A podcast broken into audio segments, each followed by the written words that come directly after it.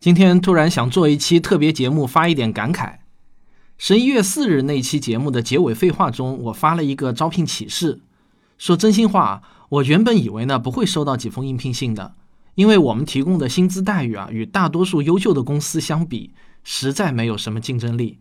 但让我万万没有想到的是啊，截止到今天上午，短短的一周时间内，我们就收到了四十二封应聘信，平均每天六封。而且还在不断的收到新的应聘者中，年龄最小的二十岁，年龄最大的五十三岁，平均年龄三十二点八岁，七成是男性，绝大多数都有大学以上学历，有海外留学经历的就有两位，多数人目前的收入都高于我们招聘启事中给出的薪资待遇。最让我感到惊讶的是，他们目前的职业分布在各行各业中。我原以为啊，我们找的是一个社群服务助理，那么来应聘的人一般来说啊，应该是以从事销售、客服类的工作为主。结果我却发现，有很多人都愿意转行来做科普，哪怕是从一个在线客服做起，他们也都愿意。但是刚才我说的这些都不是让我今天想做这期节目发感慨的原因。真正让我感动的是啊，所有这些应聘者都有着一个非常显著的特征。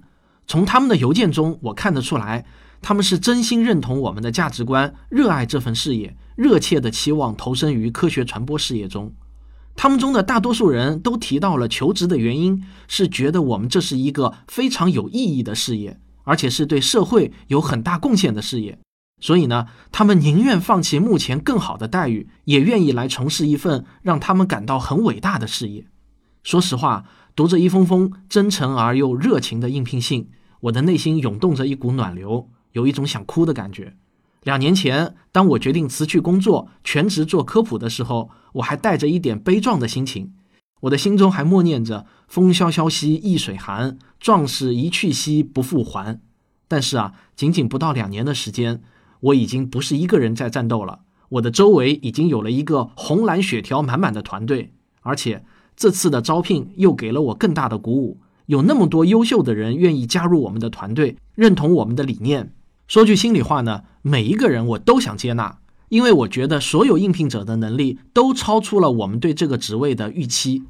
我就好像一个打算到海边拾贝壳的小孩儿，原以为呢能捡到一个我就心满意足了，可是到了海边啊，却发现满地的玛瑙，每一个都比贝壳漂亮多了，每一个我都想捡，可是我的手就只有这么小。只能捡起其中的一颗，老天啊，你怎么就不能让我多长几只手呢？这也是我必须单独做一期特别节目来表示感谢的原因。真的非常感谢大家对我们的认同。如果最后我们没有接纳你，实在不是因为我们眼界高，而是因为我们的火箭就这么点大，负荷实在是有限。我给大家念一些让我感到特别感动的来信，你们的这些来信足以让我温暖一个冬天。有一位八八年毕业于南京大学天气科学系天气动力专业的老大哥发来应聘信，讲述了自己如何与科研失之交臂的故事。最后写道：“我的应聘优势一，大学的专业就是物理类专业；优势二，孩子已在外地工作，时间多，无拖累；优势三，有车有房，略有股份和积蓄，对薪水无过多要求；优势四。”我是一个除了读书、偶尔摆弄音响、DIY 电脑外，基本没有其他爱好的，社交活动很少的人。如果应聘，我可以两周内辞去所有兼职的物理补习教学课程。如不能胜任，随时开牌，立马又重操旧业，吃粉笔、搬砖教物理，无后顾之忧。如有需要之时，招之即来。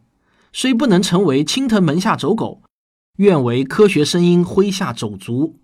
希望科学有故事，源远流长，越走越高。如现在不能聘用，请把我留为储备人员，以供不时之需。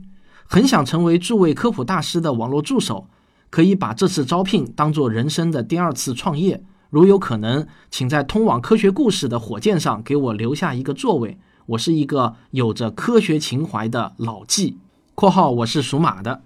还有一位从小学习出众但因病辍学的有志青年，在来信中写道。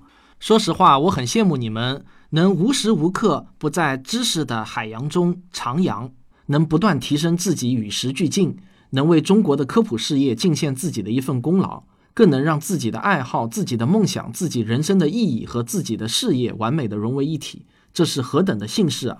以至于我听到你们的招聘信息时，就好似看到了刺破无尽黑夜的一道曙光，让我喜出望外，不仅热泪盈眶，赶紧起床编辑这份求职信息。还有一位从业八年的游戏运营经理，目前税后月薪有十二 K 的优秀青年，写了一封长长的应聘信给我们。他就像写论文一样，从我为什么申请这份工作，到我是否能胜任，再到我会怎么做，滴水不漏地阐述了自己的理念，堪称教科书式的应聘信。我不得不感叹啊，不愧是科学爱好者，逻辑性实在是太强了。还有一位工作稳定、生活美满，在事业单位工作的青年来信写道：“啊，不过我这里略去了一些他过分赞誉我们的话。他说，今天。”怀揣着激动和期待的心情，向你们投递这样一份应聘简历。关注科学有故事电台已经有一年半时间了，收听汪老师的节目已经成为了我每天最快乐的事情。汪老师的普通话不标准啊，这句话说的很对。但是比普通话标准与否更重要的是，是植入人心的内容。我只是科学声音栏目千千万万听众中的一员，因为对这个世界的好奇，我们的心在这里被吸引到了一起。如果我能有幸成为社群助理，我愿穷尽自己最澎湃的热情和最大的才华，为科学声音团队、为广大听众、为传播人类智慧的结晶贡献自己所有的光和热。有一位英语教师给我们写道：“我是在凌晨三点写下这封自荐信的。大约在半年前，我在睡觉前打开喜马拉雅 FM，听到了你们的节目。”那晚我失眠了，一直听到天亮才睡了一小会儿，就匆匆起床上班了。之后我知晓并了解了科学声音，并且收听了你们几乎所有的免费节目和部分收费节目，更加深刻地了解了什么是科学方法、科学思维，还有科学精神。尤其是汪老师的那期“只讲科学故事不如回家卖红薯”，让我记忆犹新。汪老师说：“既然选择了科普事业，就有着与愚昧、迷信、谣言、骗局和伪科学作战的天生职责。我愿意陪您一起做那只蚍蜉撼树的小鸟。之前你们科学声音发布招聘信息的时候，我一次次心向往之，怎奈才疏学浅，无法尽献微薄之力。今晚我又像半年前的那晚一样失眠了，因为我看到了你们的招聘信息。”而这次是我自认为可以胜任的岗位，我彻夜难眠，决定连夜写下这封自荐信。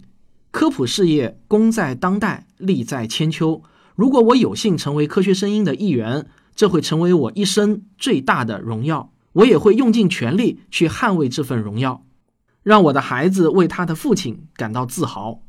千言万语无法表达我此刻翻滚的心情。衷心感谢你们在百忙之中看完我如此啰嗦的自荐信，期待你们的回信。即便是婉言拒绝，我也知道你们看过了，我会很开心的。还有一位退伍军人来信说，军队培养了我坚毅的性格，注重修养，具备了谨慎、缜密、细心的逻辑思维，能够吃苦，甘于奉献。前些日子，一个偶然的机会收听了汪老师的科学有故事，我如获至宝，相知恨晚。科学的思维不就是我一直以来找寻的最理性的思考方式吗？就在提笔前，我刚听完汪老师整个免费专辑，听到十一月四日节目的结尾，我毫不犹豫地起草了这份简历，殷切的希望能够加入你们。还有一位从事环境监察执法的公务员，在应聘信中写道：“个人认为，科学思维方法是认识真实物质世界的最可靠路径。”是一个进步向上的人理应掌握的，这样才不会生于世间却对世界浑然不觉。世界上的科学精神多一点，不必要的谬误和悲剧就会少一点，世界因此也会更美好。从这个意义上讲，科普工作就是一项改变世界、推动社会进步的具有深远意义的工作。我不仅也想参与其中。有句话讲。获得幸福人生的秘诀在于使自己成为伟大的一部分，而我也向往那种为信念而努力的充实生活。所以现在我真诚向您们发出申请。或许从事社群服务助理的工作会使得收入相比现在有所下降，但是我能接受，因为我知道我是走在一条正确的道路上，用一点物质利益换来心安理得，我觉得没有亏。好了，我就念这些吧。其实啊，真的还有很多想念的，千言万语我也只能凝结成一句：谢谢大家。我会更加坚定自己选择的方向，为科学传播事业奉献终身。我希望自己生命的最后一秒钟是倒在键盘上的，那是我人生最完美的落幕。感谢你们，互勉，晚安。我是汪杰。二零一八年十一月十二日。